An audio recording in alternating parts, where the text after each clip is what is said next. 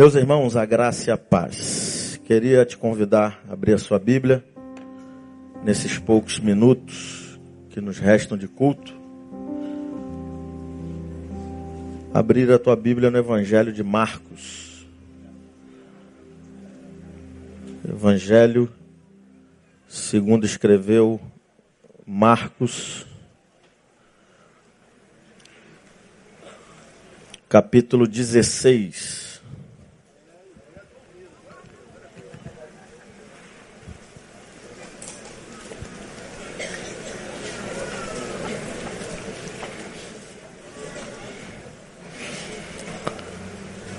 Evangelho segundo escreveu Marcos capítulo 16, versos 6 e 7. Se você achou, diga amém.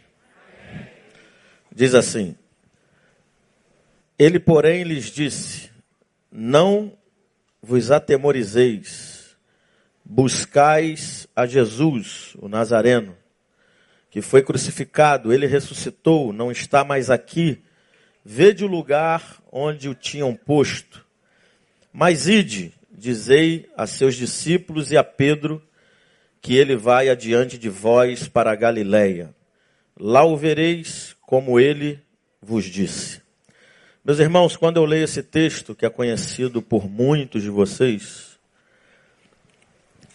eu penso em um Deus que nos protege, age para com cada homem aqui nessa manhã, para com cada ser humano aqui nessa manhã, com total zelo, preocupação, propósito, a despeito dos seus equívocos, a despeito dos seus erros.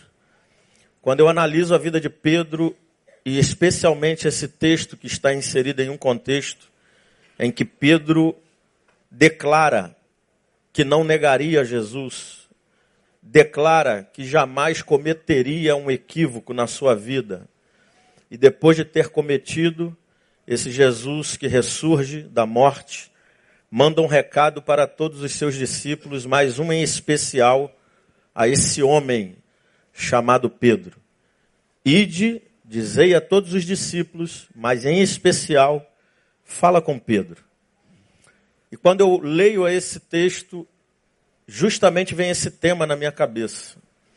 A despeito dos nossos equívocos, nós adoramos e servimos a um Deus que se preocupa, que nos protege, que zela por nossa vida, porque entende que cada homem aqui nessa manhã, cada ser humano aqui nessa manhã, em especial os homens, possuem um propósito tremendo da parte de Deus para influenciar a sua família, a sua sociedade e a igreja. A gente observa nesse texto o amor estampado, o amor de Deus sendo revelado em favor de Pedro, em favor de cada um de nós. Descrever o amor de Deus é algo complicado, porque em palavras é difícil de achar. Um poeta, certa feita, tentou descrever isso dizendo o seguinte: Ainda que todas as nuvens fossem papéis, ainda que todos os mares fossem tintas, ainda que todas as árvores fossem pincéis, jamais daria para descrever o amor de Deus por você. Estênio Márcio, certa feita, esteve nesse altar, eu anotei nesse dia. Ele estava adorando a Deus, aquelas canções tremendas.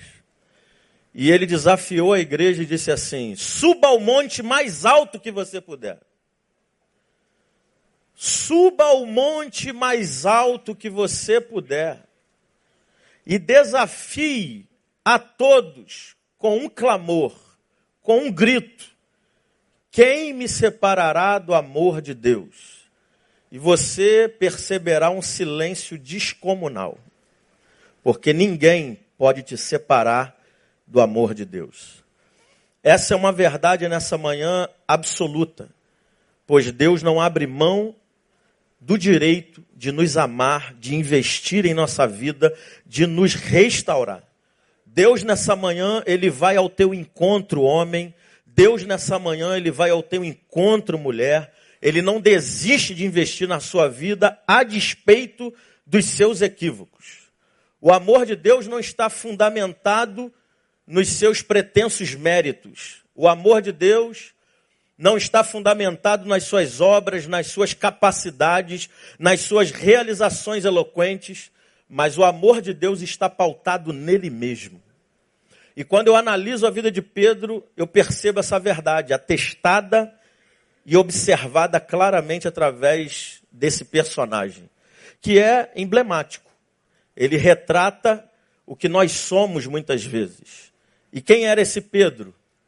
Pedro era um homem casado, natural de Betsaida, residia em Cafarnaum, era um dos discípulos mais íntimos de Jesus.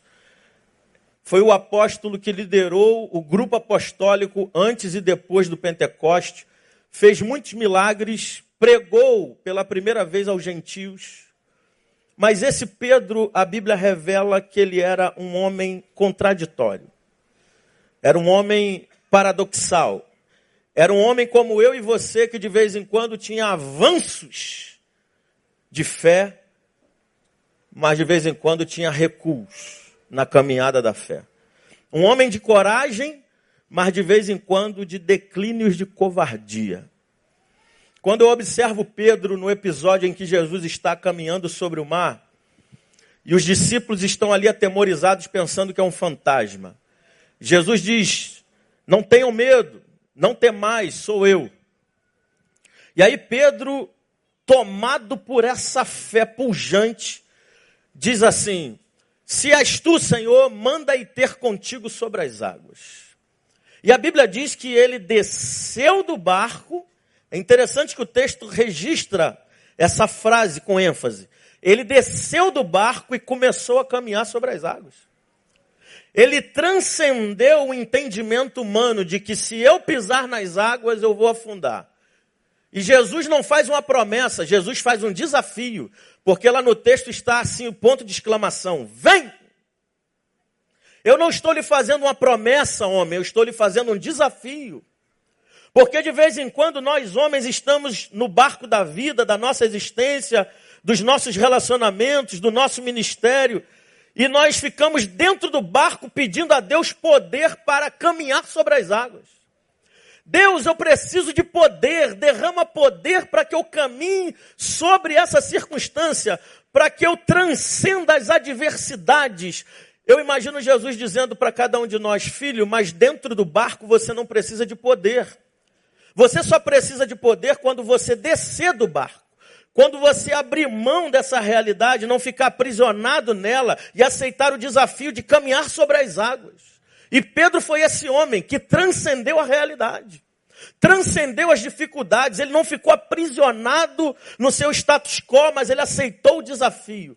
Mas é o mesmo homem que em um determinado momento da vida, como eu e você, somos acometidos por dúvidas, por questionamentos, começamos a trilhar a caminhada, a jornada, o desafio que Deus nos chamou e nos vocacionou, a gente começa a ficar aprisionado ao que os nossos olhos contemplam.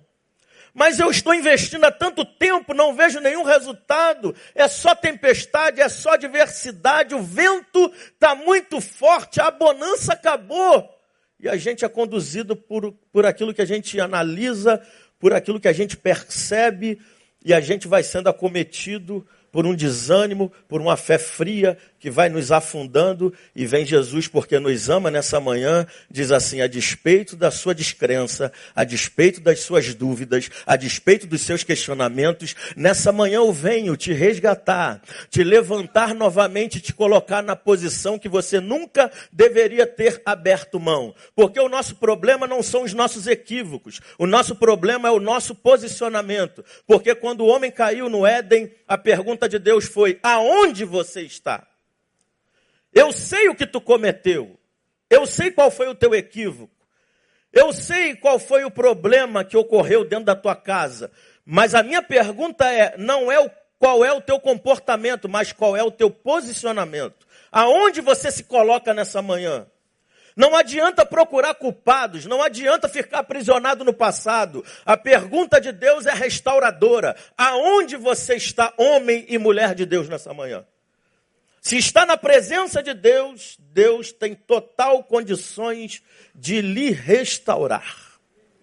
Esse Pedro é o mesmo Pedro que na passagem da pesca maravilhosa, um homem revela também essa pujança de fé. Tentou pegar os peixes a madrugada toda, a noite toda, nada apanhou. Jesus pega emprestado o seu barco, chama ele para a pregação do evangelho e depois do anúncio do evangelho desafia Pedro: coloca o teu barco sobre as águas e vai mais profundo. Caminha mais profundo comigo, porque agora você vai começar a adquirir e reconhecer o meu poder. E aí Pedro diz: Senhor, mas não adianta lançar a rede, porque eu tentei fazer isso a noite toda, não consegui. E aí Jesus diz: Pode ir, eu estou te dando uma palavra. Lança essa rede. E aí Pedro diz: Sob a tua palavra, eu vou lançar as redes. Um homem de fé, que a despeito das frustrações da vida, ele ainda é movido por fé. Ele é conduzido por essa fé que não espera as coisas acontecerem. Porque o homem que espera as coisas acontecerem para depois ir, nunca irá na vida. As coisas só acontecem na vida de quem foi, e não na vida de quem ficou esperando acontecer para depois ir. Mas há muitos homens no nosso meio, tristemente, que espera primeiro o cônjuge mudar, para depois ele se decidir. Primeiro eu espero a realidade mudar para que eu possa me posicionar. Quando Deus nessa manhã está nos chamando a nos posicionarmos como Pedro. Um homem de fé, um homem pujante, um homem que se posiciona diante da palavra de Deus, mas porque se posicionou diante da palavra de Deus e teve experiências com Deus, ele se quebranta na presença de Deus, porque foi o que Pedro fez. Senhor, afasta-te de mim, porque eu sou um homem pecador. Como diz o pastor Neil, quanto mais santo, mais humano, quanto mais santo entende a misericórdia de Deus na nossa vida. Por isso que eu não entendo, e toda a nossa igreja que caminha no mesmo espírito não entende um homem que se diz muito espiritual, mas não consegue reconhecer os quartos escuros que habitam seu coração. O triste é que homens não somente reconhece o seu pecado, mas ao reconhecer o pecado, não investe na relação com Jesus, que está à mesa, proporcionando a nós um relacionamento mais íntimo, mas ele se afasta de Jesus. Ele se encontra com o eterno, e porque se deparou com o seu próprio eu, com a sua pecaminosidade, ele, ao invés de investir nesse que está investindo na relação, que nos protege, que tem zelo pela nossa vida, ele se afasta da presença de Deus. Você não sabe, Senhor, o que eu fiz no verão passado. Eu não posso me relacionar com a tua igreja, com o teu povo. E aí vem a Bíblia e diz: examine-se. Se examine. Está caminhando comigo, homem? É para se examinar. Faz uma autoanálise. Começa a visitar os quartos escuros que eu posso adentrar se você me convidar. Examine-se, pois, o homem a si mesmo. Mas a Bíblia diz: depois que enxergou os quartos escuros, coma se relacione comigo. Não abra mão da relação comigo por causa dos quartos escuros. Abra mão dos quartos escuros por causa da relação comigo. Existem homens abrindo mão da relação com Deus por causa do seu pecado, quando na verdade deveriam se posicionar para abrir, abrir mão do seu pecado por conta desse relacionamento divino com Deus. E foi o que Pedro fez. Pedro se reconheceu, Pedro se examinou.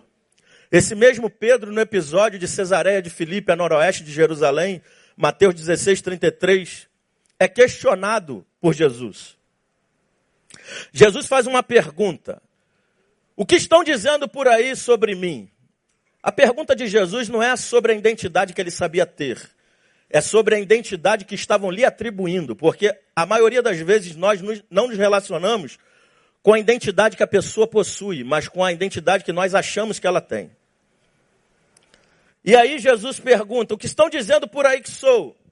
Aí uns dizem, uns dizem que tu és Jeremias, outros estão dizendo que tu és Elias, outros estão dizendo que tu és alguns dos profetas.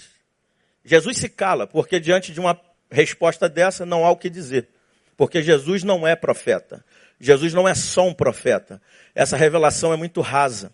E aí Jesus continua o questionamento e diz: E vocês que se dizem meus discípulos, O que vocês dizem que sou? Aí vem Pedro, regido por essa fé, por essa revelação, e diz: Tu és o Cristo, o Filho do Deus vivo. Interessante que Pedro revela esse tipo de homem, que confessa Jesus nos piores momentos da jornada da fé. Porque esse exato momento que Pedro revela, tu és o Cristo, o Filho do Deus vivo, foi no momento em que Jesus não estava sendo aplaudido. Foi no momento onde Jesus estava sendo perseguido. Jesus estava caminhando em direção ao Calvário. E Pedro confessa: Tu és o Cristo, o Filho do Deus vivo. É esse tipo de homem que Deus chama nessa manhã. Um homem que confessa, que declara que é de Cristo e vai viver com Cristo, mesmo nos piores momentos da sua vida. Mas tem gente que só gosta de declarar. Pode aplaudir o Senhor.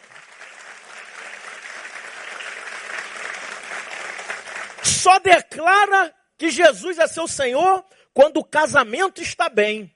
Quando a mulher está naquela fase de nos apresentar durante a noite um culto pentecostal. Mas quando o culto está frio, irmão, confessa Jesus como seu único e suficiente Salvador. Porque todos os casamentos passam por buracos, por lombadas, por adversidades. O GPS de Deus é diferente do GPS que você usa no seu carro. No dia que eu casei, 14 de março de 2003, Deus deu um GPS na minha mão e me chamou um posicionamento. É o líder dessa casa. O destino é apresentar a Sabrina a minha presença num determinado dia, independente do que vai acontecer no caminho. Mas de vez em quando existem homens que começam a passar por uma lombada, um buraco, um deslize. Ele abre mão da relação e da vocação de apresentar ao Senhor aquela mulher que ele entregou em nossas mãos.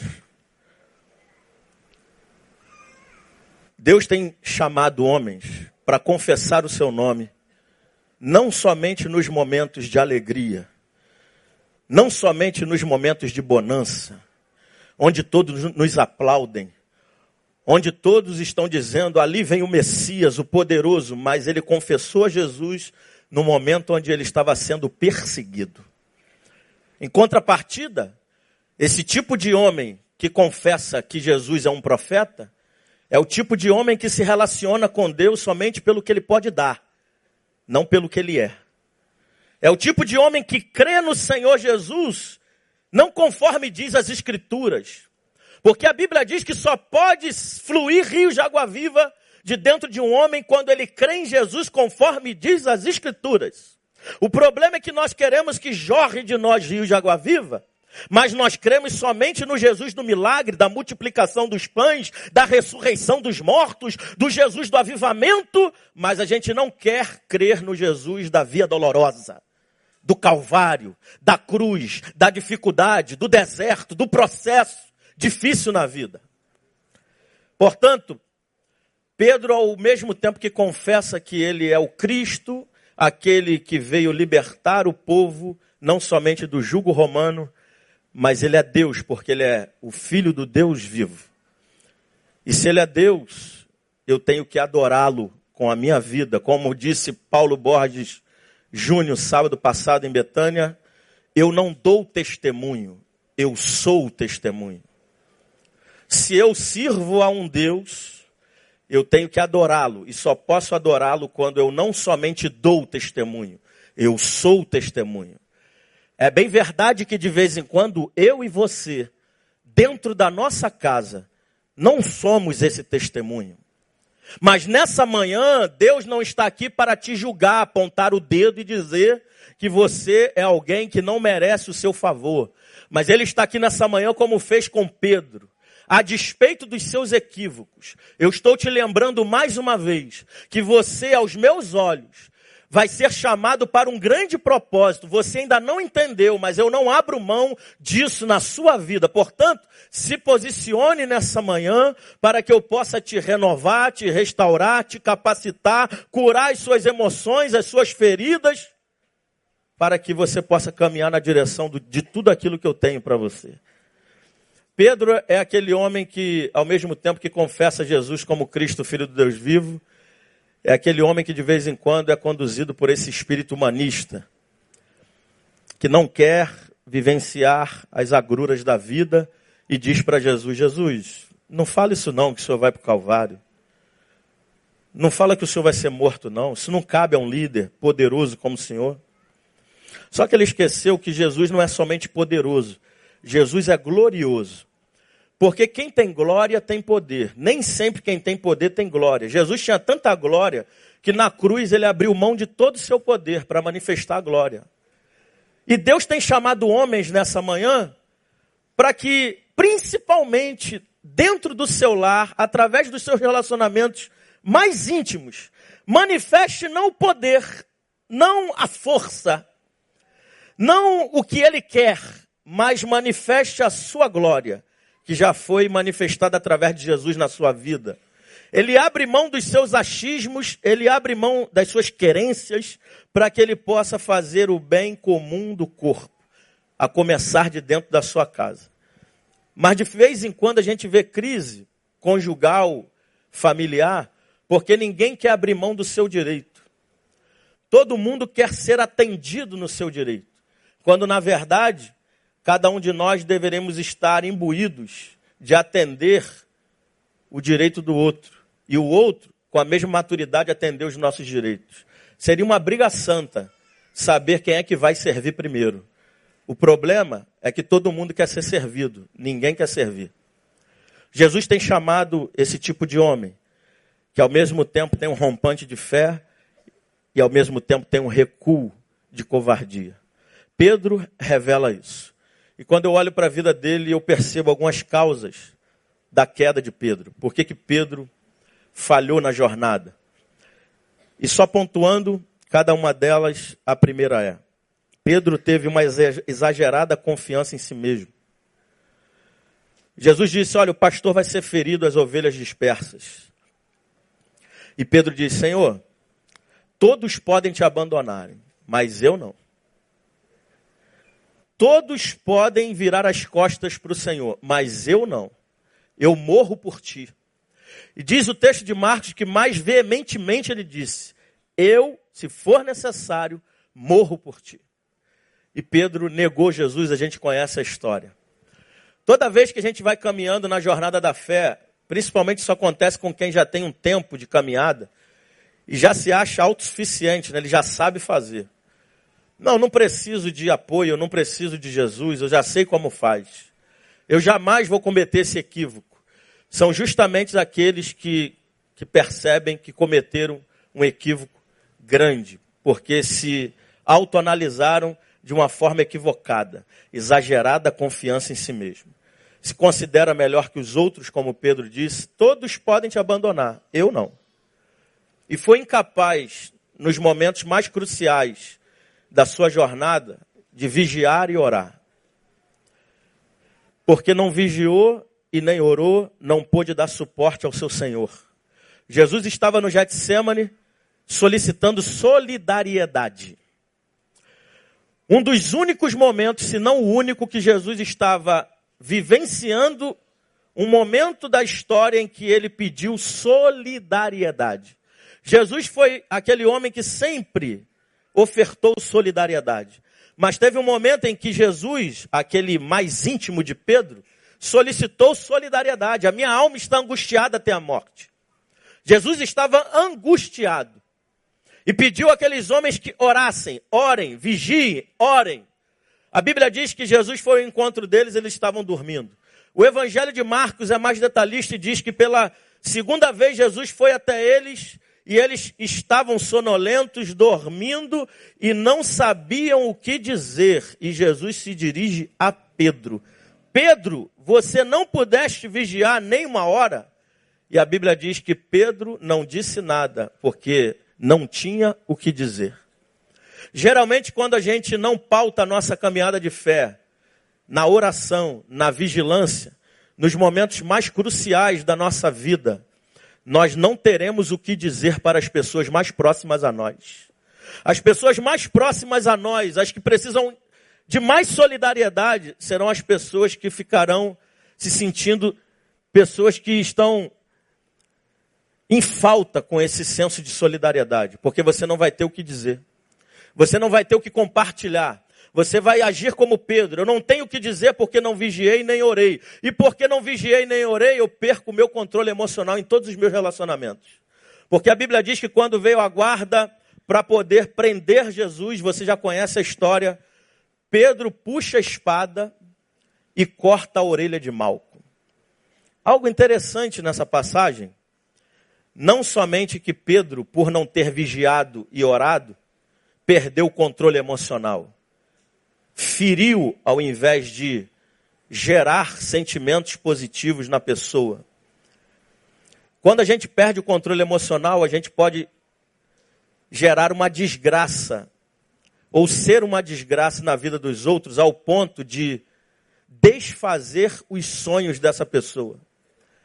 Quantos homens já foram veículos de desgraça na vida de alguém porque perderam o controle emocional. Pedro, ao cortar a orelha de Malcolm, eu percebo algo interessante. Porque diz a história que Malcolm tinha o sonho, o projeto de ser sacerdote no templo de Israel. E quando você vai estudar o ofício do sacerdote no Antigo Testamento, o sacerdote para oficiar, para realizar esse ofício, ele tinha que sacrificar o animal, pegar o sangue derramado e espargir na ponta da orelha direita. Só que Pedro cortou a orelha desse homem. Como esse homem vai oficiar agora? Como esse homem vai realizar o seu sonho de ser sacerdote? E não vai porque Pedro perdeu o equilíbrio emocional. Quantos de nós, porque perdemos o equilíbrio, temos sido veículos de maldade para destruir os sonhos daqueles mais íntimos nossos? Mas vem Jesus, porque és Deus, e restaura os sonhos desse homem. Porque a Bíblia diz que Jesus pega a orelha cortada e coloca no seu lugar, dizendo: Pedro, pela força do braço, você só destrói relacionamentos mas pela força do Espírito eu reconstruo sonhos daqueles que estão diante de mim.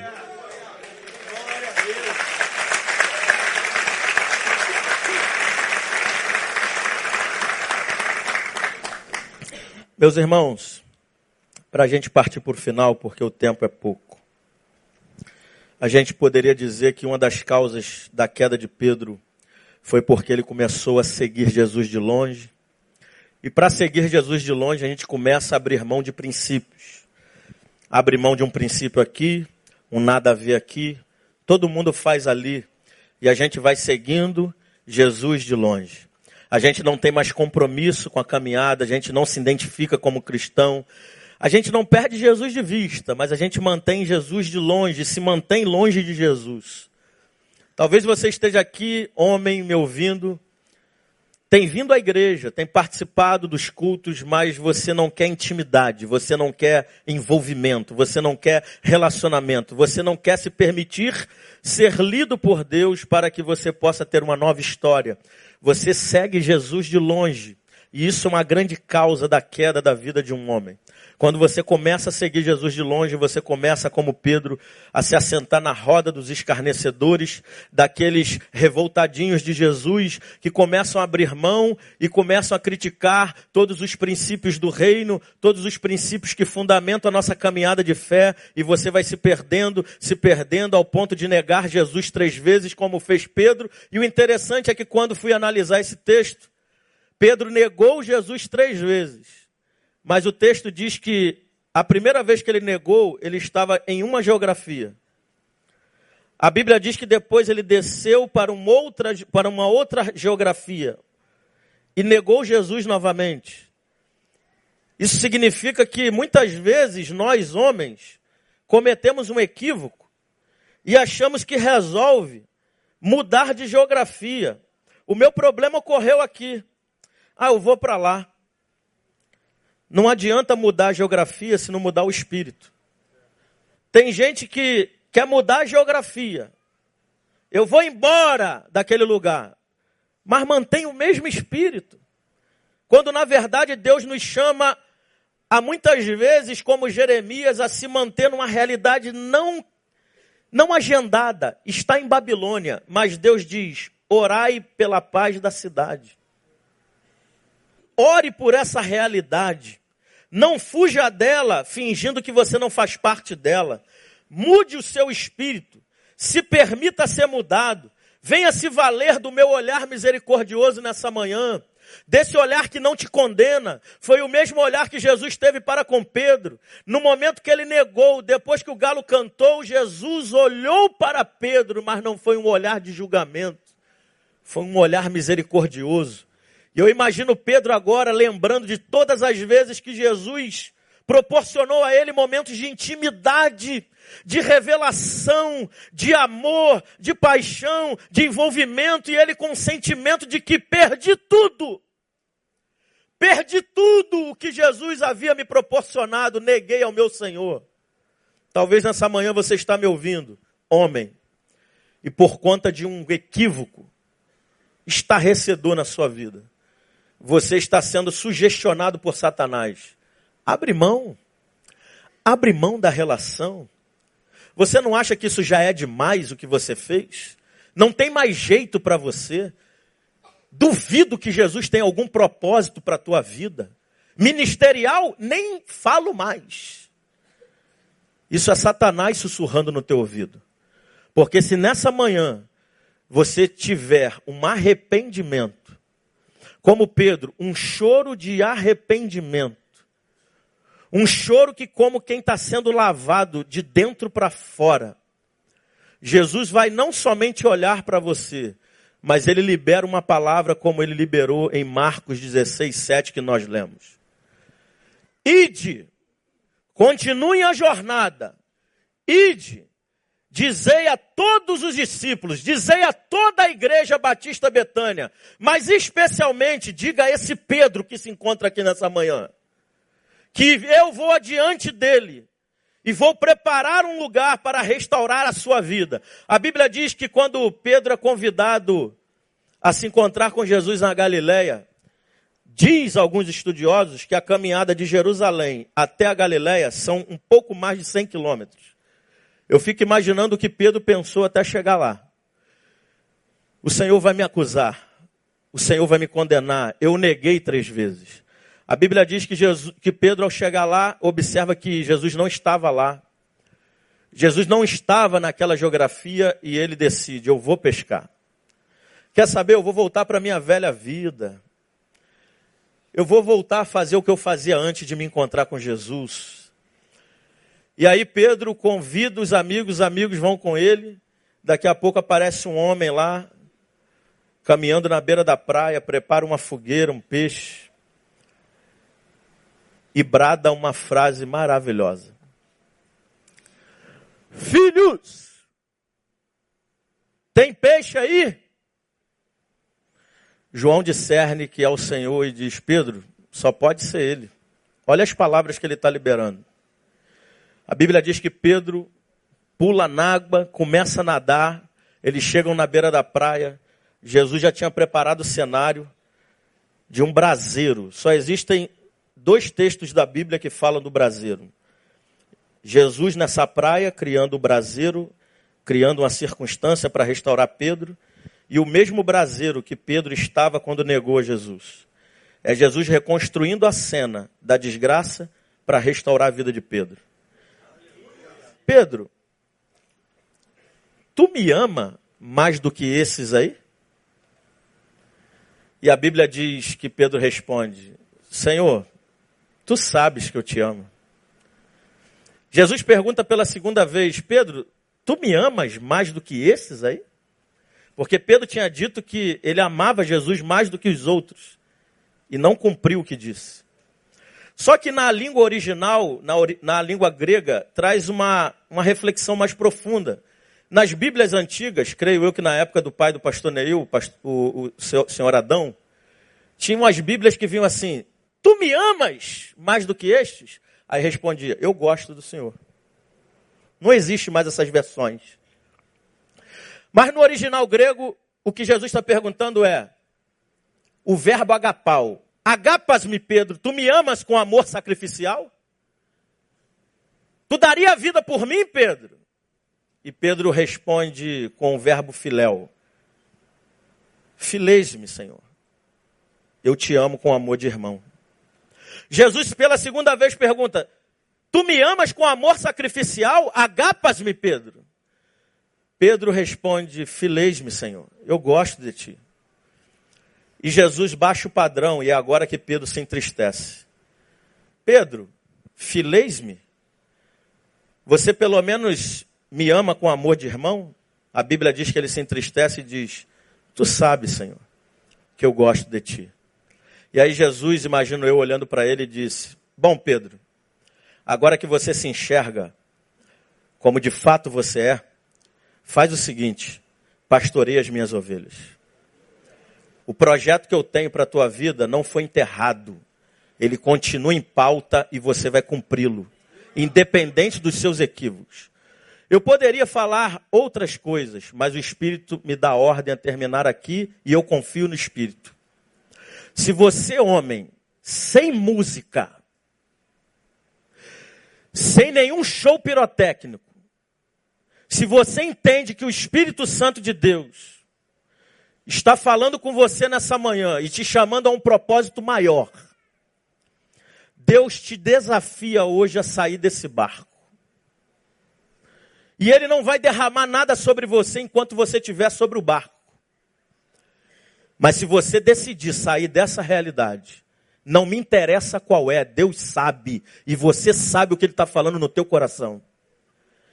Se você quer aceitar esse desafio, antes do pastor orar por você, eu quero que você, no seu lugar, com espírito de coragem e ousadia, se coloque de pé agora.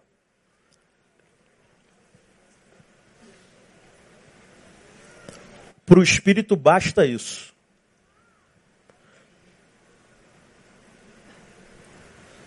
A Bíblia diz que é o espírito que convence do pecado, da justiça e do juízo. Jesus não precisou de uma multidão de homens, mas de um grupo de doze. Eu vejo mais de doze aqui. Eu vou chamar o pastor Neil para orar e o culto vai ser encerrado. Se você entende que o Espírito está falando contigo e você precisa se posicionar a despeito dos seus equívocos. Aproveite que o Espírito de Cristo está aqui nessa manhã olhando para você com um olhar de misericórdia, dizendo para você: Você é meu discípulo. Pedro não sabia, mas iria batizar ainda quase 3 mil pessoas, cheio do meu espírito. Não tenha medo do seu futuro, porque eu estou indo adiante de você. E eu vou restaurar a tua vida aonde você reconheceu e conheceu a desgraça. Eu vou até a Galileia. Eu vou até onde você chorou e eu vou restaurar a tua vida. Queria chamar o pastor Neu aqui para orar por cada homem e que Deus abençoe a sua vida. Aleluia. Mesmo assentado, curva a sua cabeça. Pai, nós sabemos que o homem tem um papel importante na tua na tua cabeça e no teu propósito. Tu nos colocaste como cabeça da família. Sim, somos mais um membro, mais um membro muito importante na nossa família. Por isso nós queremos, Pai, que o que nós vivemos hoje como sociedade é produto de uma família adoecida, e adoecida porque a cabeça dessa família adoeceu. Então eu te peço a Deus que nessa manhã, a luz que nós ouvimos, que tu possa gerar, ó Deus, uma, um movimento de cura do cabeça da família. Um movimento de cura da família inteira para que nós possamos ver a sociedade curada. Como já ministramos aqui, ó Deus, há quem diga que o problema do Brasil é econômico.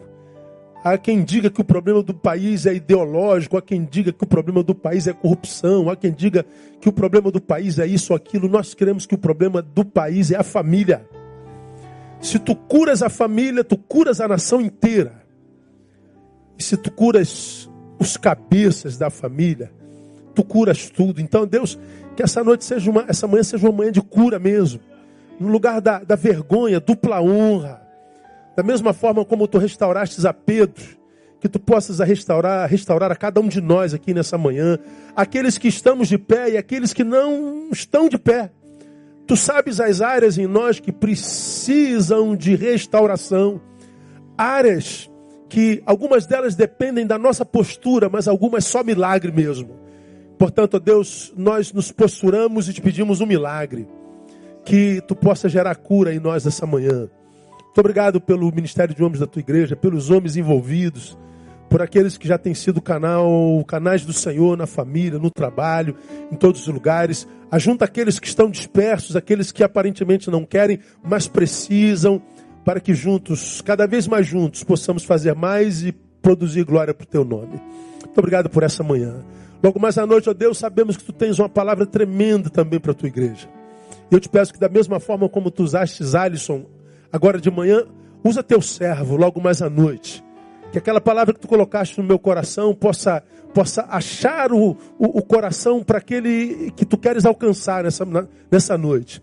Que tua igreja possa ser mais uma vez abençoada pela tua palavra. Recebe nessa manhã nosso louvor, nossa gratidão, nosso reconhecimento. No nome de Jesus, nosso Senhor que reina. Amém e aleluia. Aplauda ele bem forte.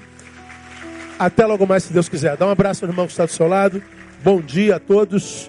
Bom apetite a todos. Logo mais eu estou aqui.